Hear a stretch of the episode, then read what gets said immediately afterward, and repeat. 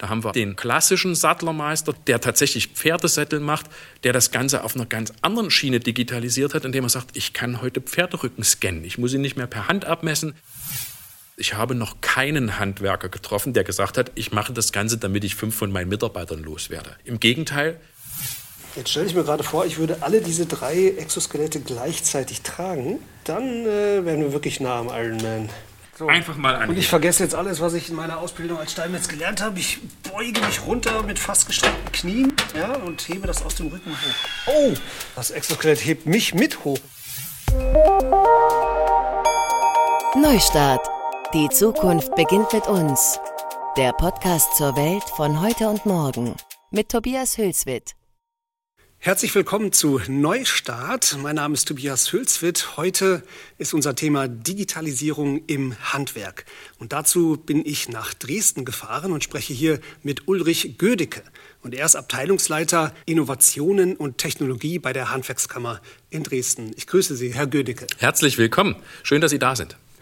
Ich dachte, ich fahre hier in die Handwerkskammer, um eben über dieses Thema zu sprechen. Das finde ich viel zu selten vorkommt. Also Digitalisierung in der Industrie und so weiter, das ist ein Thema, aber im Handwerk, das kommt relativ selten vor.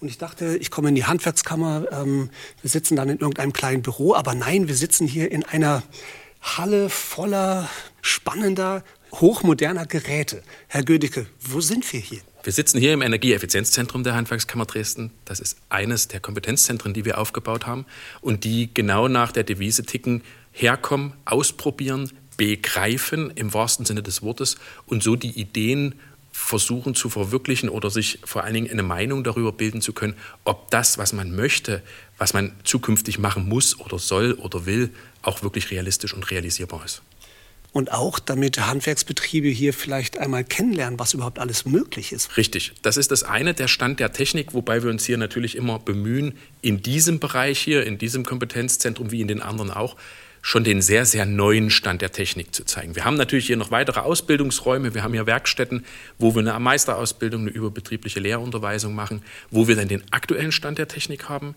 Hier ist, wenn man es flapsig sagt, das neue coole Zeug da, das gerade auf den Markt kommt, das ich aber auch schon beim Kunden oder im eigenen Betrieb einsetzen kann. Das ist immer ganz wichtig. Also kein Wolkenkuckucksheim, wo man sagt, könnte vielleicht eventuell mal sein. Das ist auch eine Aufgabe, aber das zeigen wir hier nicht, sondern hier können Sie wirklich ausprobieren und finden das, was man am Ende auch beim Kunden oder in der eigenen Produktion, im eigenen Betrieb anwenden kann. Mhm. Was machen Sie noch von der Handwerkskammer aus und Sie persönlich auch, um Betriebe in der Digitalisierung zu unterstützen? Als allererstes mal zuhören. Also Fragen stellen und zuhören, was die Betriebe erzählen. Hauptsächlich dann die vier Schwerpunkte, die, sag ich mal, klassisch sind. Wir beraten, wir sensibilisieren und informieren. Also wir machen Veranstaltungen, wo wir verschiedene Themen aufgreifen. Natürlich immer in der Frage, was haben uns Handwerker gespiegelt, was hat uns das Handwerk gespiegelt, was es gerade interessiert. Wir sind ein Stückchen weit dabei, als Handwerkskammer natürlich noch viel stärker bei uns im Bereich in der Entwicklung und Erprobung von Schulungskonzepten und Qualifikationen in diesen neuen Bereichen, die wir dann informiert und beraten haben. Also wenn wir sagen, wir haben jetzt eine Größenordnung von Betrieben, die das interessiert, brauchen die sicherlich irgendwann auch mal eine Schulung für ihre Mitarbeiter. Sowas entwickeln wir dann in Zusammenarbeit mit den Kollegen hier im NewMe und als letztes dann äh, das Wichtigste, Netzwerk aufbauen, sowohl wir selber als Netzwerkknoten, als Netzwerkleute, als auch natürlich immer diese Frage, wie können wir Handwerker vernetzen, wie können wir Handwerker mit anderen Partnern, Hochschulen, Forschungseinrichtungen, Dienstleistern vernetzen, zusammenbringen, auf dass die für ihre Ideen und für ihre Vorhaben und Bedarfe jemanden finden, mit dem Sie reden können. Mhm. Wenn ich richtig verstanden habe, dann springen Sie auch da in die Bresche, wo herkömmliche ähm, Ausbildungsformen ähm, nicht reichen oder noch gar keine Ausbildungsformen vorhanden sind und setzen neue Formate auf, um sozusagen diese, diese Lücke zu füllen. Richtig. Wobei Lücke füllen klingt immer so hart. Äh, die Lücken entstehen ganz natürlich wenn wir jetzt zum Beispiel mal unsere Meisterausbildung nehmen. Die Meisterausbildung wird gemacht von Ehrenämtlern für Handwerker. Also alle die, die in diesen Prüfungsausschüssen mitentwickeln oder in den, in den, in den Schulungsentwicklungen mit teilnehmen, das sind Handwerker, das sind Berufsschullehrer, also Leute, die auch noch nebenbei, in Anführungszeichen gesetzt, natürlich noch ganz andere Aufgaben haben, einen Betrieb führen, äh, Auszubildende unterrichten und so weiter. Die können ja jetzt nicht alle fünf Minuten zusammenkommen und sagen, es hat sich was Neues ergeben in unserem Gewerk, das müssen wir jetzt da einbringen, sondern die finden sich zu festgelegten Zeiten zusammen, ich sage mal so über den Daumen alle acht bis zehn Jahre und entwickeln solche äh, Schulungen, Qualifikationsmaßnahmen weiter. Das ist schon ein Riesenaufwand und viel Zeit wird da reingesteckt, um das qualitativ hochwertig zu machen. Aber in der Zwischenzeit geht die Zeit weiter und dafür entwickelt man Kurse, auch wir hier, die dann im Zweifel eben nach den vier, fünf, sechs Jahren, die sie neben der Meisterausbildung zum Beispiel gelaufen sind, dann in diese Meisterausbildung einfließen und dort Bestandteil werden und damit wieder natürlich ressourcenfrei sind für neue Schulungskonzepte, für neue Inhalte, für neue Technologien, die man auf diesem Weg an den Handwerker bringt. Und diese Weiterentwicklung und das Angebot, das findet hier in diesem Gebäude im New Me statt. In diesem Gebäude, wir haben auch noch ein zweites sage ich mal, vis-à-vis -vis die Straße überquerend und noch eins in Pirna. Ja, in unserem Bildungszentrum hier in der Handwerkskammer. Wir haben hier ein Bildungszentrum des Handwerks, wo für das Handwerk, aus dem Handwerk Schulungen, Qualifikationen, Weiterbildungen angeboten werden, wo die Lehrlinge kommen, um ihre überbetriebliche Lehrunterweisung zu machen, wo die Meister kommen, um ihre Meisterkurse zu machen, wo ich aber eben auch zu neuen Technologien Angebote finde, um mich weiterzubilden, zu qualifizieren, meine Mitarbeiter zu qualifizieren und auf dem Stand der Zeit und der Technik zu bleiben, um meinem Kunden das beste Angebot machen zu können. Ja, bleiben wir mal bei der Ausbildung, gerade von, von Lehrlingen. Ich habe vor über 20 Jahren eine Steinmetzlehre gemacht. Da war von Digitalisierung nicht die Spur zu sehen und auch nichts zu hören. Und ich glaube, man hat es auch nicht geahnt. Wenn heute jemand sich nach der Realschule für ein Handwerk entscheidet, ein vergleichbares, vielleicht Steinmetz ist ein bisschen entlegen, aber vielleicht Tischler oder anderes. Bleiben wir doch beim Steinmetz. Was ist da anders heute in seiner Ausbildung? Was sind digitale Anteile? Also digitale Anteile gibt es natürlich in allererster Sicht äh, in den Fragestellungen der sag ich mal, Büroarbeit, der Organisation, der Arbeitsvorbereitung. Natürlich die Frage, wie konstruiere ich heutzutage, wie entwickle ich ein Produkt beim Steinmetz, also wie, wie plane ich zum Beispiel meine Steinmetzarbeiten. Das macht man heute nicht mehr auf dem Papier mit einer Risszeichnung. Also alles, was da in dem Bereich Entwicklung, Konstruktion, Gestaltung und dann vor allen Dingen Dokumentation für den Kunden ist, das wird heute auf digitalem Wege in den allermeisten Fällen äh, entstehen. Das heißt konkret, ich habe noch mit dem Bleistift technische Zeichnungen gemacht. Das lernt der Lehrling heute am Computer zu machen eigentlich. Das lernt der Lehrling heute am Computer zu machen. Der lernt aber natürlich auch noch die Grundlagen mit dem Bleistift. Das ist das Wichtige beim Handwerk. Ich darf das eine nicht machen, ohne das andere zu vergessen. Und das ist, glaube ich, das Wichtige, was wir eben auch hier bei uns im Bildungszentrum haben, dass er weiß, wo kommt das her, wie war es früher. Ich kann es aber heute mit den modernen, neuen Technologien und Mitteln abbilden und stellt dann natürlich auch fest, dass es in mancher Hinsicht einfacher oder angenehmer oder auch zeitsparender und damit besser. Aber wir waren stehen geblieben bei dem Thema äh, Organisation, Arbeitsvorbereitung. Wir haben natürlich in breiten Schichten des Steinmetzhandwerks, um da dabei zu bleiben, äh, Angebote wie automatisierte oder teilautomatisierte Produktvorbereitung, Bandsägen, die digital angesteuert werden, CNC-Maschinen, bis hin zu Beispielen, dass Handwerksbetriebe Roboter einsetzen, um die Vorarbeiten zu machen, um dann natürlich, sag ich mal, in der heutigen Zeit die qualifizierte Handwerksleistung, dieses künstlerisch Gestaltende, dieses Lebendige, was das Handwerk ausmacht, an einem Punkt einsetzen zu lassen, wo es sinnvoll und notwendig ist, ohne dass der Kollege eben vorher drei Wochen Taubgestein abklopft und sagt, ich kann den Sinn hier nicht verstehen, außer dass es weg muss. Das kann jemand machen, der nicht am Ende zwei Wochen krank ist, weil er irgendwie einen Rückenschaden hat, sondern das kann eben der Roboter oder die automatisierte Technik übernehmen. Und das heißt eigentlich, es kommen also Anteile dazu, es wird anspruchsvoller. In der es Ausbildung. wird anspruchsvoller. Es gibt so den klassischen Spruch, nichts ist so äh, traditionell wie die Veränderung es ändert sich immer etwas. Also ich denke, auch vor 3000 Jahren werden die Steinmetze nicht so gearbeitet haben wie vor 50 Jahren. Äh, es kommen natürlich Dinge dazu, dafür gehen manche Dinge vielleicht auch aus dem Berufsbild heraus. Grundsätzlich ist es so, am Ende steht immer noch die Arbeit am Stein und die künstlerische, gestalterische Tätigkeit, die einen am Ende des Tages, der Woche, des Auftrags sehen lässt, was habe ich gemacht und die eben auch was Unverwechselbares hat. Schauen wir mal nach, nach Sachsen. Wie ist es denn hier um die Digitalisierung in Handwerksbetrieben bestellt? Stehen wir da ganz am Anfang oder haben wir schon ein paar Schritte gemacht? Also ein paar Schritte ist fast schon untertrieben. Es ist natürlich immer die Frage, wenn ich über Digitalisierung im Handwerk rede, dann kann man immer nur sagen, es ist bedarfsbezogen. Ich kenne auch noch den Betrieb, der seine Rechnung per Hand schreibt oder der Aufträge mündlich abwickelt oder ähnliches. Aber es ist tatsächlich so, dass jeder Handwerksbetrieb seine Probleme mit den Themen und Möglichkeiten löst, die heutzutage aktuell sind. Und da kommt man an Digitalisierung nicht vorbei. Was mir immer wichtig ist zu sagen, ist dabei, wir sind nicht in einer Situation im Handwerk, wo irgendjemand anderes dem Handwerk sagen muss, Digitalisierung ist wichtig und du musst es jetzt endlich mal machen, sondern dass das tatsächlich organisch aus dem Handwerk heraus wächst. Natürlich als erstes in den Bereichen, wo der Handwerker nicht seine handwerkliche Tätigkeit ausübt, sondern wo er sagt, Bürotätigkeiten, Geschäftsprozesse, die sind natürlich im Fokus viel eher in der Digitalisierung. A, weil es natürlich da schon viele Angebote gibt. B, weil das etwas ist, wo der Handwerker üblicherweise sagt, Deshalb habe ich keine Handwerkslehre gemacht, damit ich jetzt Rechnungen schreibe oder damit ich irgendwelche statistischen Daten weitermelde. Gibt es denn Betriebe, die Sie kennen, die sagen, nö, ich will damit gar nichts zu tun haben, ich arbeite weiter wie immer? Es gibt Betriebe, die sagen, nee, ich brauche das nicht. Äh, ich kenne nicht allzu viele, die würden aber wahrscheinlich ja auch nicht zu mir kommen und mit mir reden. Aber ich kenne eine ganze Reihe von Betrieben, die sich durchaus interessieren und vor allen Dingen mit den Themen beschäftigen und dann für sich entscheiden, das passt nicht zu mir. Meine Kunden erwarten etwas anderes von mir oder meine Aufträge, die ich habe, die arbeite ich anders ab.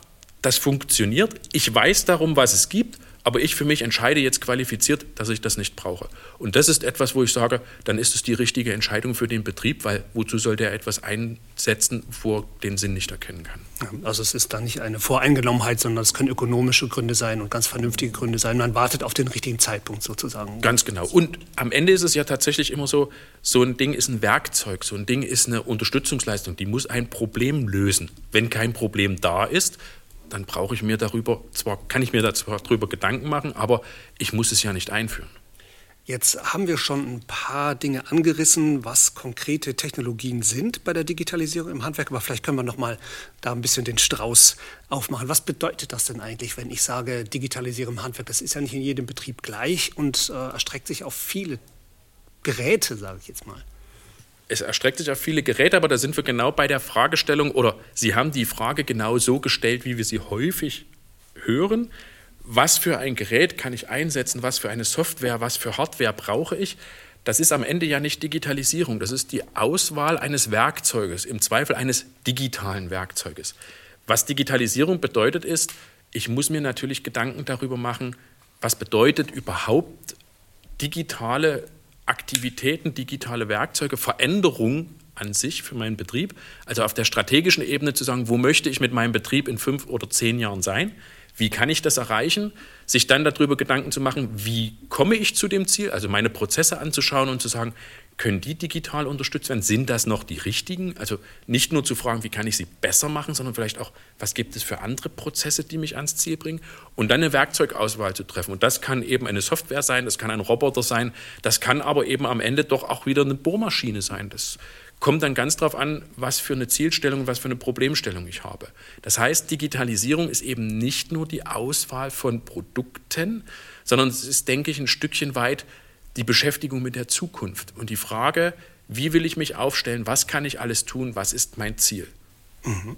Können Sie uns ein paar Beispiele erzählen aus Sachsen, wo Firmen erfolgreich digitalisiert haben in diesem Sinne? Wenn wir mal bei dem Digitalisieren bleiben, wie wir gerade gesprochen haben, würde ich gleich mal ein paar Dinge anführen. Zum Beispiel den Fahrradhändler aus Zittau, den wir hier haben in der direkten Beratung auch, der sich eben irgendwann entschieden hat, ich mache hochqualifizierte, hochqualitative Fahrräder. Ich äh, mache die Rahmen und die Laufräder selber aus Kohlefaser, ich laminiere die selber und ich baue da drum herum sozusagen ein professionelles Fahrrad, der natürlich als nächstes gesagt hat, das möchte ich, das will ich, das ist mein Ziel, aber da finde ich in Sachsen nicht genügend Leute, die mir diese Leistung abnehmen. Der Markt ist hier nicht groß genug. Wie kann ich das tun, dass ich einen Markt finde oder einen Markt aktiviere, für den ich meine Leistung anbieten will, die ich mir vorstelle? Und er hat internationalisiert im wahrsten Sinne des Wortes. Der hat sich überlegt, wie komme ich an die Kunden in Australien und in Peru, in den USA und in Russland ran. Hat das über Online-Kanäle geschaltet. Der hat nicht nur einen Online-Shop, sondern natürlich auch Möglichkeiten, wie er in einem sogenannten Konfigurator mit den Kunden bleiben wir mal bei Argentinien, jetzt ins Gespräch kommt, wie groß bist du, wie lang sind deine Beine, wie groß sind deine Füße, wie lang sind die Arme, um diese Verhältnisse am Fahrrad genau abzubilden, dann baut er die hier in Zittau und verschickt die in die ganze Welt. Das ist nur möglich, weil er natürlich den digitalen Weg geht, mit den Kunden in Kontakt zu treten, die Daten, die er braucht, vom Kunden digital zu erfassen, dann eine ganz klassische handwerkliche Leistung zu erbringen, nämlich händisch, aktuell noch händisch, das Fahrrad zu erstellen. kommen wir gleich dazu, dass er das auch noch digitalisieren kann, um sie dann natürlich dorthin zu schicken, wo sie gebraucht werden und dort werden sie eingesetzt. Ich hatte gerade gesagt, wir kommen auch noch dazu, dass er natürlich auch digital produzieren kann. Dieser Betrieb ist als nächstes jetzt tatsächlich sehr stark dran und erforscht gerade gemeinsam mit der Fraunhofer Gesellschaft ein Fahrrad aus dem 3D-Drucker zu konzipieren. Und zwar eins, das professionellen Anforderungen auch im Sportbereich genügt und dort eben auch Angebote machen kann, die dann noch individueller auf den einzelnen Fahrer zugeschnitten sind, weil ich dort eben nicht mehr in Größenordnung arbeiten muss wie heute, wo man Zollmaße für die Fahrradrahmen hat, sondern dann sagen kann, der Mensch ist 1,85 groß, die Beine sind ein Meter, dann kann ich den Rahmen genau so drucken, wie der das braucht. Das heißt, das ist auch immer eine ganz individuelle äh, Sache, diese Digitalisierung. Ich kenne ein Beispiel aus Köln nun, nicht in unserem Bundesland. Da hat ein Steinmetz äh, begonnen, QR-Codes auf ähm, Grabsteine zu sandstrahlen. Und über die QR-Codes kommt man dann auf eine Gedenkseite. Also auch eine Form von, von kleiner Digitalisierung sozusagen. Richtig. Das ist das, was ich sagte. Ich muss mir natürlich immer Gedanken machen, im Handwerk schon, seitdem das Handwerk existiert, wer sind meine Kunden? Wir sind heutzutage, glaube ich, in der positiven Situation im Handwerk, dass wir aus einer Phase herauskommen, wo wir sagen, der Kunde definiert, welches Angebot ich zu machen habe, hin zu der Frage, was möchte ich als Handwerker eigentlich für einen Kundenstamm haben, für eine Zielgruppe haben und was möchte ich für Produkte anbieten. Äh, und da natürlich dann zu sagen, welche Angebote kann ich in diesem Rahmen der Zielgruppe adressieren, zum Beispiel so einen digitalen Gedenkstein. Das ist etwas, das ist so individuell wie jeder einzelne Betrieb. Ich kenne noch ein sehr schönes Beispiel aus Sachsen, wo ein Badezimmerausstatter VR-Brillen äh, benutzt, um den Leuten zu zeigen, was möglich ist in ihrem Badezimmer. Und das scheint einzuschlagen wie eine Bombe. Also Richtig. die Leute lieben das. Das ist tatsächlich in diesen Gewerken auch durchaus schon Stand der Technik dass Sie so eine Brille aufsetzen und dann sehen können, Sie können dort Ihre Größe ändern. Und man kann zum Beispiel im Badezimmer schauen, wie ist denn eigentlich der Eindruck meines fünfjährigen Sohnes, der 1,20 Meter ist? Kann der über den Waschtisch gucken oder hat er irgendwelche anderen Barrieren, die schwierig zu regeln sind für ihn? Dann hat es noch einen zweiten Nutzen dazu.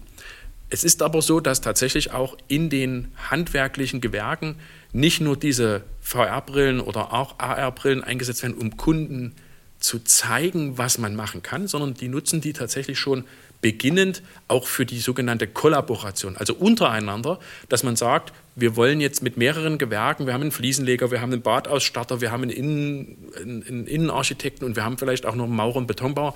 Dieses Bad soll komplett umgebaut werden.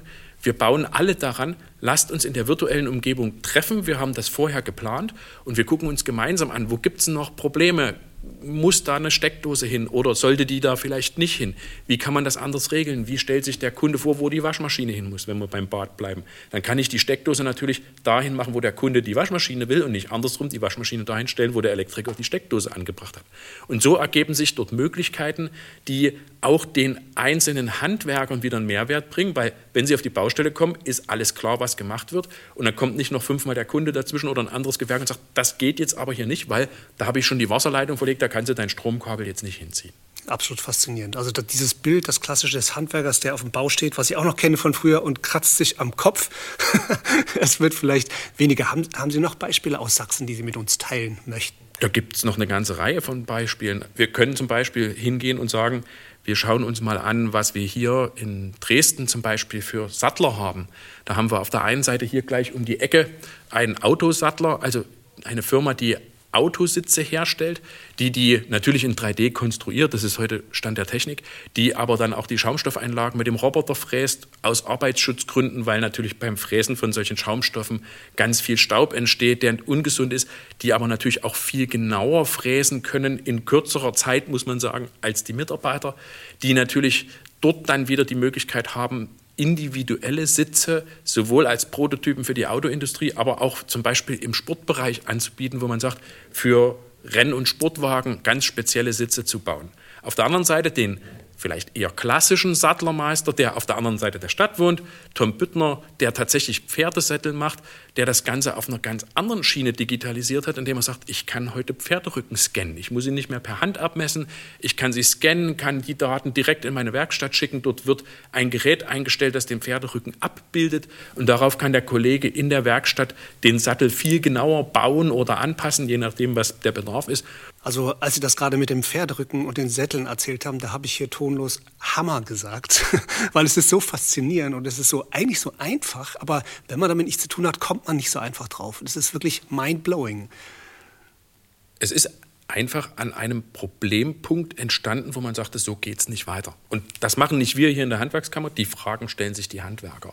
Und die Handwerker kommen eben mit der Antwort so weit, dass sie zum Beispiel bei Olympia Pferde ausstatten, die dann dort tatsächlich sich bewegen und zwar keine Medaillen holen in diesem Jahr, aber eben auch wirklich im hochprofessionellen Bereich sind. Auf der anderen Seite fährt dieser Handwerker zum Beispiel 50 Kilometer in den Umkreis und besattelt sozusagen die Pferde hier in Sachsen, in Moritzburg oder in Niesky, je nachdem, wo sie eben im Stall stehen.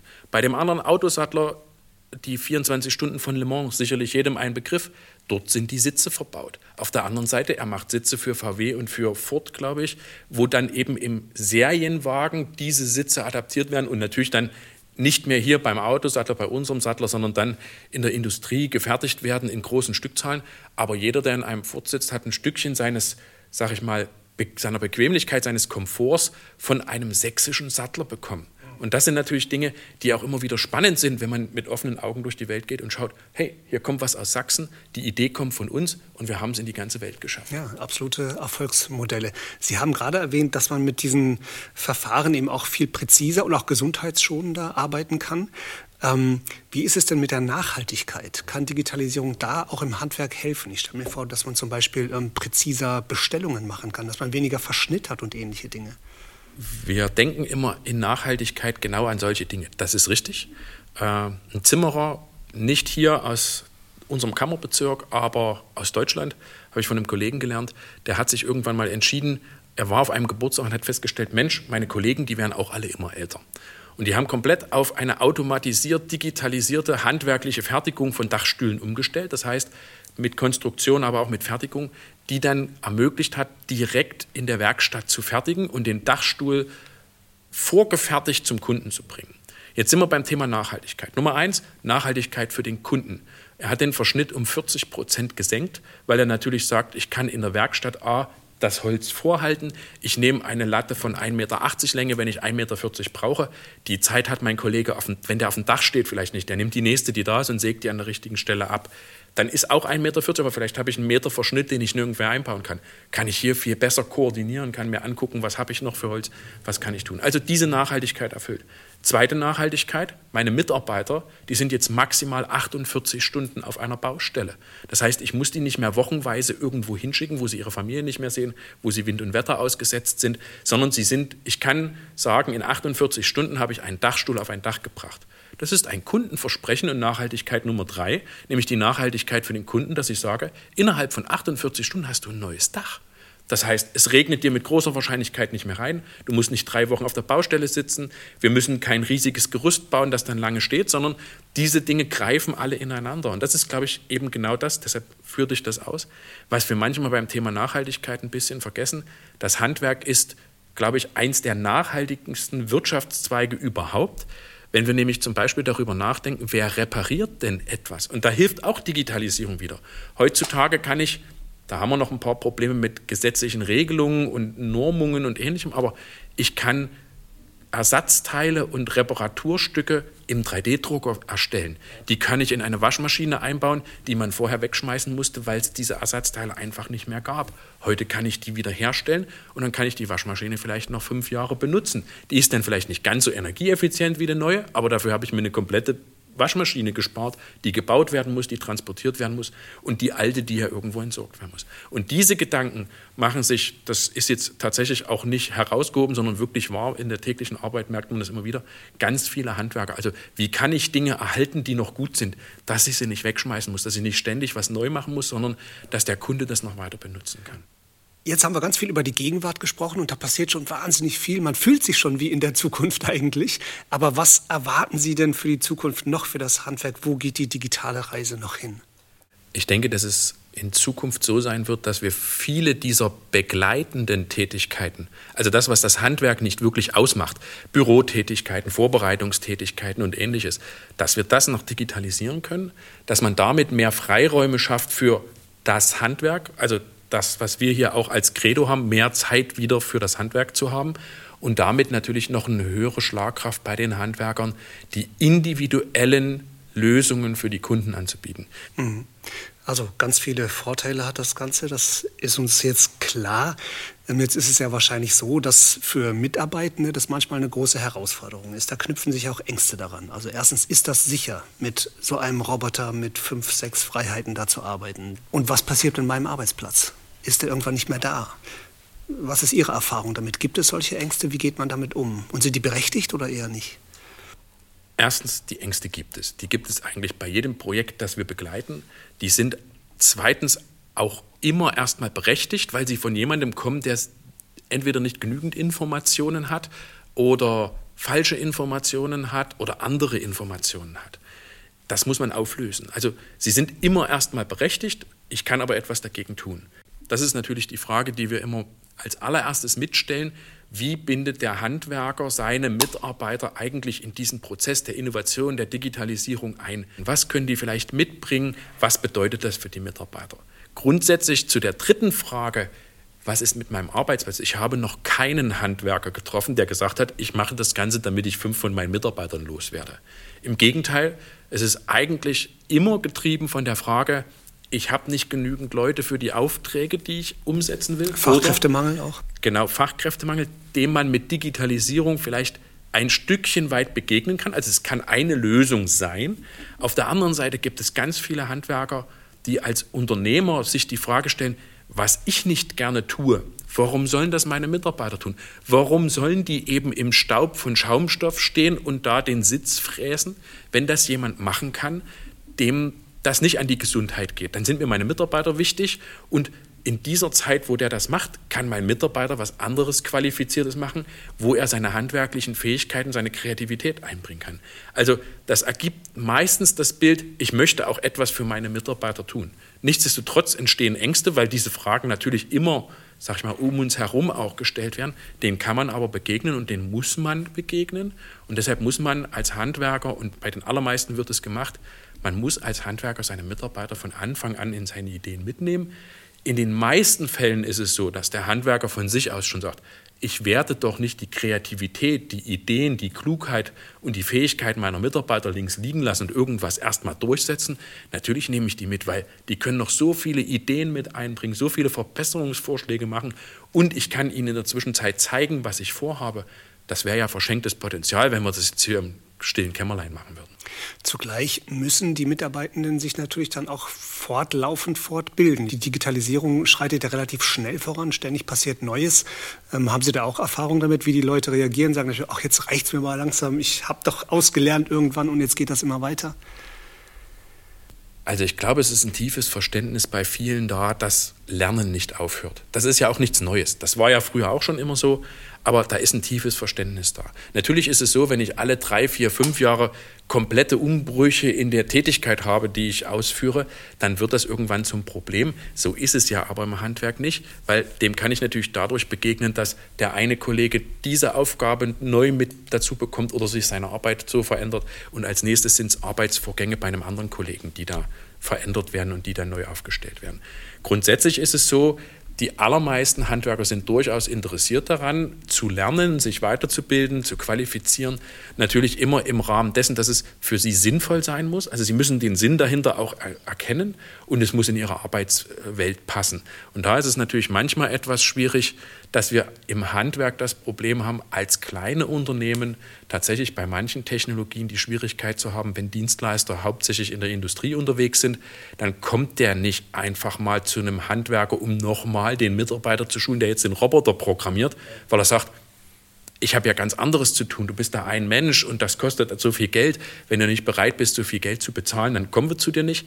Das ist wieder eine Aufgabe, wo wir sagen, da versuchen wir natürlich als Handwerkskammer so gut es geht in den Bereichen, in denen wir uns engagieren können. Man kann auch nicht alles machen, aber so gut es geht, dort Unterstützung zu leisten, indem wir zum Beispiel in die Bresche springen, indem wir dafür Qualifikationsmaßnahmen entwickeln, wo wir sagen, dort kann der Handwerker zu uns kommen, der für den Roboter zuständig ist und solche Dinge mal ausprobieren. Der kann eben ein zweites, ein drittes, ein viertes Mal den Roboter starten und in Betrieb nehmen was er sonst eben jede Woche nur einmal im Betrieb macht, dann ist natürlich für ihn die Lernkurve deutlich steiler und er ist schneller für den Betrieb in der Lage zu sagen, ich habe das voll im Griff, ich fühle mich sicher. Das ist unsere Aufgabe, das ist dann eben auch das, was ich mit Qualifikation meinte. Und das würde dann hier stattfinden im New Me, wo wir gerade sitzen. Und äh, jetzt bin ich mal ganz gespannt auf die Tour, die ich von Ihnen jetzt bekomme. Jetzt schauen wir uns das alles mal an hier.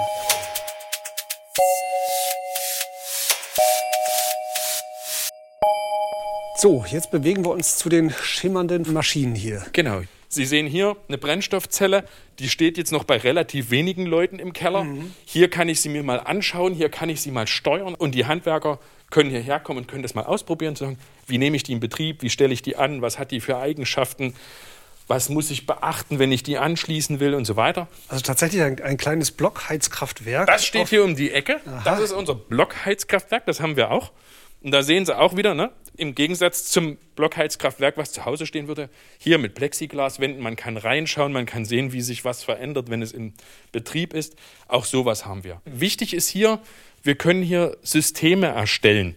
Wir haben Speichermöglichkeiten dazu, wir haben Abnahmemöglichkeiten. Sie sehen da hinten die Wand mit den Heizkörpern. Ich kann hier Systeme zusammenschalten. Und damit kann ich natürlich auch Dinge ausprobieren, die ich jetzt beim Kunden relativ schlecht umsetzen kann, weil der wird sich nicht freuen, wenn ich sage, ich probiere jetzt erstmal zwei Wochen aus, wie das miteinander reagiert. Und dann gucken wir mal, ob wir die 24 Grad im Wohnzimmer hinkriegen. Hier kann ich dem sagen, wir können das Blockheizkraftwerk mit der Brennstoffzelle zusammenschließen und dann können wir mal gucken, wie so ein System sich gegenseitig bedingt. Wir können natürlich das Ganze auch digital steuern. Da hinten der große graue Kasten, das ist unsere Steuerungszentrale für diesen Raum. Das kann ich natürlich auch alles nicht nur direkt am System und Gerät, sondern auch über ein Tablet, über einen Rechner oder eben über dieses Smartboard steuern. Das heißt, die Handwerker, die da drüben ihren Lehrgang haben, die können hier Dinge einschalten, ohne dass sie sich vom Platz bewegen müssen. Aber warum ich sie hierher geführt habe, hier sind so ein paar, sag ich mal, Testszenarien aufgebaut. Das hier zum Beispiel zum Thema, was habe ich für Dämmungsmöglichkeiten? Und wenn Sie sich jetzt vorstellen, wir haben auch natürlich hier die Möglichkeit, mit Thermografiekameras Dinge zu tun. Sie sehen, da oben sind immer Energiemessgeräte und ähnliches angebaut. Dann kann ich hier tatsächlich mal im lebendigen Objekt ausprobieren, was bedeuten einzelne Dämmmaterialien eigentlich für den Energiewert, für verschiedene andere Dinge. Genauso so ein Thermohaus, da sind verschiedene Fehler eingebaut, die man von außen jetzt so nicht sieht. Und das nutzen wir zum Beispiel dafür, dass die Kollegen hier mit einer Thermografiekamera, seit neuestem sogar mit einer kleinen Thermografie-Drohne, dieses Haus betrachten können und dann sagen können, hier und da sind die Fehler und zwar sind da so und so eine Energieverluste zu verzeichnen und so weiter. Und das ist ein Modell, ein Meter auf ein Meter ungefähr und 50 Zentimeter hoch, also kein, kein voll ausgewachsenes Haus, aber mit Originalwerkstoffen äh, sozusagen. Ganz genau. Könnte eine Puppe drin wohnen. Daneben steht auch sozusagen nochmal das Puppenhaus von innen. Genau, das ist ein sogenanntes Smart Home. Auch da können Sie natürlich alles digital steuern. Ob das jetzt Heizung, ob das jetzt Licht ist, Alarmanlage, die Beschattung, die Fenster können Sie automatisiert oder eben von ferne öffnen und schließen. Das sind eben solche Versuchsfelder, wo wir sagen, hier kann ich das mal ausprobieren. So, jetzt kommen wir in unser Robotiktestfeld. Und das funktioniert vom Gedankengang genauso wie das Energieeffizienzzentrum, aus dem wir gerade kommen.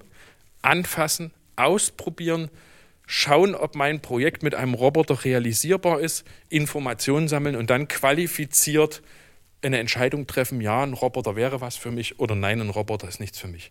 Und Sie sehen, es gibt unterschiedliche Arten von Robotern, unterschiedliche Anwendungsszenarien. Da hinten ein Schweißroboter, den ich eben auch selber als Handwerker, wenn ich hier eine Frage habe, mal versuchen kann zu programmieren und mir dann aber eben auch angucken kann, was für Ergebnisse kommen daraus, was bedeutet das im Handling, was muss ich eigentlich für Sicherheitsmaßnahmen äh, ergreifen, damit ich so einen Roboter benutzen kann das kann ich hier mal ausprobieren. Das kann ich mir hier anschauen. Und hier gibt es eben Kollegen, die stehen mir Rede und Antwort zu jeder Frage, die ich dazu habe.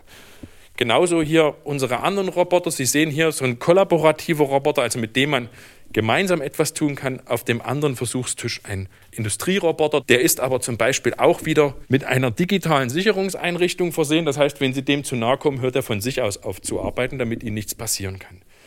Hier haben wir einen Roboter mit mehreren Gelenken und er hat ein paar bunte Bauklötzchen vor sich und einen Greifer und äh, wird oder kann die irgendwie ähm, wie gewünscht sortieren. Richtig. Damit können wir demonstrieren, dass der Farben erkennen kann, dass der Formen erkennen kann und dass der eben Programme abfahren kann, indem er sagt, ich brauche jetzt fünf gelbe Würfel. Dann kann der diese Würfel tatsächlich eigenständig identifizieren und dann zusammensortieren. Sie sehen aber auch hier, wir haben einen Schleifer dabei, wir haben eine Poliermaschine dabei, wir haben auch Fräsmöglichkeiten für diesen Roboter. Also, dass man tatsächlich diese handwerksüblichen Anforderungen mit dem Roboter mal ausprobieren kann.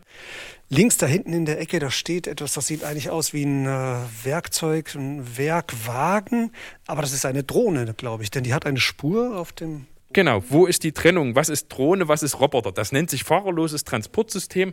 Ist genau das eine Drohne oder ein Roboter? Hat zwei Möglichkeiten, nein, hat drei Möglichkeiten, es zu bewegen. Erste Möglichkeit, Sie können es mit einem Tablet steuern. Also ganz normal wie einen autonomen Wagen, wie eine Drohne. Mit einem Tablet kann ich ihm sagen, wo er hinfahren soll. Zweite Möglichkeit, das sehen Sie hier, Sie stehen drauf.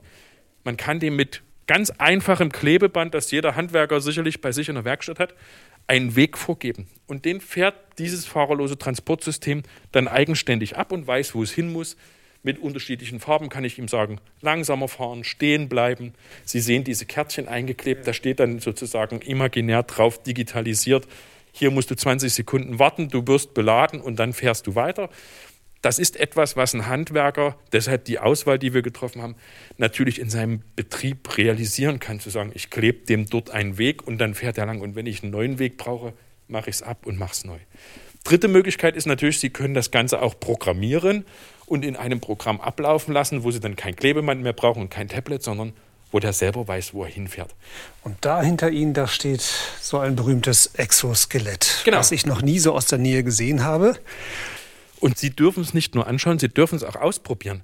Das ist ein sogenanntes aktives Exoskelett. Das heißt, es hat selber Motoren, es kann selber Kraft entwickeln und kann Sie damit mit Kraft unterstützen. Sie können stärker werden, als Sie jetzt sind. Ich probiere das jetzt mal aus. Und Gerne.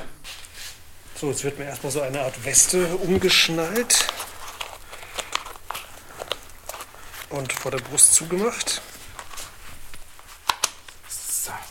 Und jetzt habe ich da etwas auf dem Rücken. Richtig. Wie einen großen Rucksack. Genau. Und jetzt werden wir das Ganze noch da verankern, wo Sie die Kraft dann haben wollen, nämlich im unteren Rücken. Das kann Ihnen bis zu 25 Kilo Unterstützungsleistung mhm. generieren. Das heißt, wenn Sie etwas aufheben, was 30 Kilo wiegt, haben Sie natürlich dann ganz andere. Ich fühle mich ein bisschen wie Iron Man. Gerade man hört es auch, klingt auch so ähnlich. Und jetzt gebe ich Ihnen, wenn Sie mal vorne stehen bleiben, diese Kiste. So eine große rote Kiste, die schwer aussieht. Wie viel wiegt die? Oh, ich würde mal schätzen 8 Kilo. Also überlastet das Exoskelett noch lange nicht. So. Einfach mal an. ich vergesse jetzt alles, was ich in meiner Ausbildung als Steinmetz gelernt habe. Ich beuge mich runter mit fast gestreckten Knien ja, und hebe das aus dem Rücken hoch. Oh! Und Sie merken, das Exoskelett unterstützt Sie dabei. Das Exoskelett hebt mich mit hoch. Ich habe im Prinzip ja gar nichts gemacht. Das muss ich gleich nochmal probieren. Da kommt ein richtiger Schub. Oi, das, oh, das reißt einen ja förmlich hoch. Genau. Wenn Sie sich jetzt überlegen, jetzt können Sie natürlich auch nochmal, wie Sie es gelernt haben, heben. Merken Sie, es ist tatsächlich so, dass Sie am Ende des Tages wirklich sicherlich deutlich, sag ich mal, entlasteter nach Hause gehen, als wenn Sie das Ganze hundertmal ohne Unterstützung machen. Das andere nennt sich Chairless Chair oder stuhlloser Stuhl. Das sieht aus wie so eine kleine Ritterrüstung für die Beine. Und dann können Sie sich da reinsetzen und können tatsächlich, wenn Sie lange stehend arbeiten müssen, sich sozusagen imaginär setzen, Ihre Beine, Ihren Rücken entlasten und damit natürlich die Tätigkeiten ganz anders konzentriert ausführen, als wenn Sie vier Stunden irgendwo stehen und sich auch noch darauf konzentrieren müssen, dass der Rücken jetzt nicht allzu sehr wehtun soll. Jetzt stelle ich mir gerade vor, ich würde alle diese drei Exoskelette gleichzeitig tragen. Dann äh, wären wir wirklich nah am Ironman. Ähm, solche Produkte bzw. solche Konzepte gibt es. Es ist tatsächlich so, das Ziel ist es am Ende, so eine Art Ironman-Anzug irgendwann mal zu haben. Ich glaube, dann ist auch der Nutzen für den Handwerker am größten. So, und jetzt gehen Sie mal ganz langsam nach hinten in die Hocke und setzen sich dann ohne Angst, ich halte Sie. Tatsächlich, ich habe so praktisch so zwei Sitzpolster unter dem Hintern und äh, da ist kein Stuhl, aber ich kann mich da draufsetzen. Also ich sitze jetzt, ja, ich sitze jetzt praktisch. Ähm, Melkschemel 2.0. Ja, ohne den Melkschemel, nicht dahinter. Das ist äh, faszinierend. Ich sitze auf den, auf den Beinen des Exoskeletts. wenn Sie jetzt noch Lust haben, können wir noch ganz kurz in unserem 3D-Druckraum vorbeigehen. Okay. okay. Das sind einfach auch wieder Demonstrationsobjekte, die okay. zeigen sollen, was hat diese Technologie für Möglichkeiten, was kann ich damit machen. Also in einem, sozusagen in einem Guss gedruckt, so ein beweglicher Kreis im Kreis. Man kann natürlich auch, sag ich mal, technisch deutlich anspruchsvollere Dinge drucken, aber das sind so Beispiele, wo man eben auf den ersten Blick auch erkennt, wow, das hat diese Technologie als Möglichkeit, die es vorher nicht gab. Zum Beispiel einen Würfel in einem Würfel zu drucken. Also wir sind hier im Raum für 3D-Druck und hier sind allerlei bunte ähm, Dinge vor uns, Objekte, genau, die auch relativ komplex sind. Und die stammen aus einem 3D-Drucker und die sind auch aus verschiedenen Materialien. Also ich habe hier einen so einen Ring mit einer Kugel drin aus Kunststoff, ganz leicht und dasselbe aus einer Legierung irgendwie aus Das ist Stahl. Stahl. Aus Stahl, okay. Es ist natürlich so, dass ich aufgrund dieser Entwicklung neue Möglichkeiten habe, wie ich Produkte herstellen kann. Zum Beispiel eben über eine CNC-Maschine, aber auch über einen 3D-Drucker. Und da sind wir ja schon mittendrin im Thema. Die gibt es für Kunststoff, die gibt es für Metall. Wir haben beides hier in der Möglichkeit. Die gibt es für andere Materialien, zum Beispiel bei den Zahntechnikern in einem Kunststoffmaterial oder eben in einem Keramikmaterial für Zahnersätze. Da können Sie theoretisch auch Leberwurst mitdrucken. Wenn Sie eine Idee haben, was Sie mit einem Leberwurst-3D-Drucker anstellen wollen, gibt es da die Möglichkeiten. Und die können wir hier eben zeigen. Wichtig ist hierbei weniger wieder diese Technik. Natürlich ist die notwendig, um zu zeigen, was für ein Produkt kommt raus. Aber hier machen wir hauptsächlich Angebote, dass wir zeigen können, wie kann ich denn zukünftig konstruieren? Und zwar nicht, wie funktioniert ein CAD-Programm, sondern was habe ich für neue Möglichkeiten mit dieser Technik? Ich kann eben Dinge ineinander konstruieren und auch fertigen, die ich früher fügen musste. Da musste ich eben zwei Hälften miteinander verschweißen oder verkleben. Das muss ich heute nicht mehr. Wenn wir hier um die Ecke schauen, neben dem Drucken, deshalb habe ich gesagt 3D-Prozess, ich kann natürlich auch meine Produkte oder meine Ideen ganz anders in meinen Computer bekommen. Ich muss das nicht selber konstruieren. Ich kann das mit Scan-Technologie abnehmen und kann daraus, sage ich mal, 3D-Modelle erschaffen, die ich dann natürlich wieder am Computer weiter bearbeiten kann, verändern kann und dann zum Beispiel auf einer CNC-Maschine, auf einem Drucker oder woanders auch ausgeben. Ich kann das Ganze aber eben auch nicht physisch herstellen, sondern das kommt jetzt noch als letztes, liegt noch bei uns drüben als Demonstrator. Ich kann es zum Beispiel auch wieder in eine VR-Umgebung einpflegen. Dann muss ich es nicht physisch herstellen, sondern dann kann ich eben sagen, wenn ich die Möbel konstruiert habe, ich habe die Beschläge vorher eingescannt von einem alten Bauernschrank, dann kann ich das Ganze nicht drucken, nicht fräsen, nicht polieren, nicht schleifen, sondern ich kann es erstmal in eine VR-Umgebung geben und dem Kunden zeigen, so wird dein Schrank zukünftig aussehen. Bist du damit zufrieden? Gefällt dir das? So fügt er sich in dein Wohnzimmer ein und so weiter. Ganz herzlichen Dank, Herr Gödicke. Das war extrem spannend bei Ihnen. Vielen Dank, dass ich heute hier sein durfte. Sehr gerne. Kommen Sie gerne wieder. Kommen Sie mit anderen wieder, kommen Sie als Zuhörer zu uns, melden Sie sich an, probieren Sie es aus, dafür sind wir da. Sie hörten Neustart. Die Zukunft beginnt mit uns. Der Podcast zur Welt von heute und morgen. Dieser Podcast wird gefördert von der Kampagne So geht Sächsisch des Freistaates Sachsen. Mein Name ist Tobias Hülswit. Ich bedanke mich fürs Zuhören, sage Tschüss und wir hören uns in der Zukunft.